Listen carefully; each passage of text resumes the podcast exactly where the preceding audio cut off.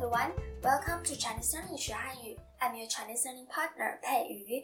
In this podcast, I'll teach you Chinese from beginner level. If you have yet to learn Chinese before, I can say this podcast is customized for you. However, what if you have learned Chinese before? Is this podcast suitable for you? My answer is exactly. Because the channel will be full of Chinese learning information as the time goes, we will soon cover the Chinese learning material with all different Chinese level for you to learn. In order to make every listener have the sturdy Chinese learning basic, I need to teach Chinese from a very basic level, like the alphabet of Chinese or the intonation of every Chinese word.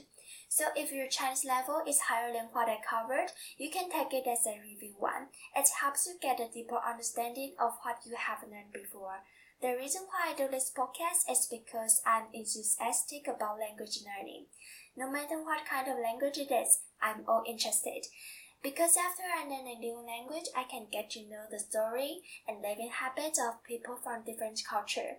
I'm happy to see you here in the first episode of this podcast and feel grateful that you listened to what I said from the beginning to now. Moreover, besides Chinese teaching, I will also share my life in the upcoming episode with you to make you get to know our culture more. By the way, if you have any Chinese learning questions, feel free to leave your comment below. I will collect your questions and make a new program for following program list. Your comment is always important to me. It makes me have the power to do the upcoming episode and get to know what you want to learn, what you need to know. If you like this podcast, remember to subscribe. With your subscription, you'll get my new episode notification immediately. Once I upload the Chinese learning program, you'll get the episode to learn Chinese.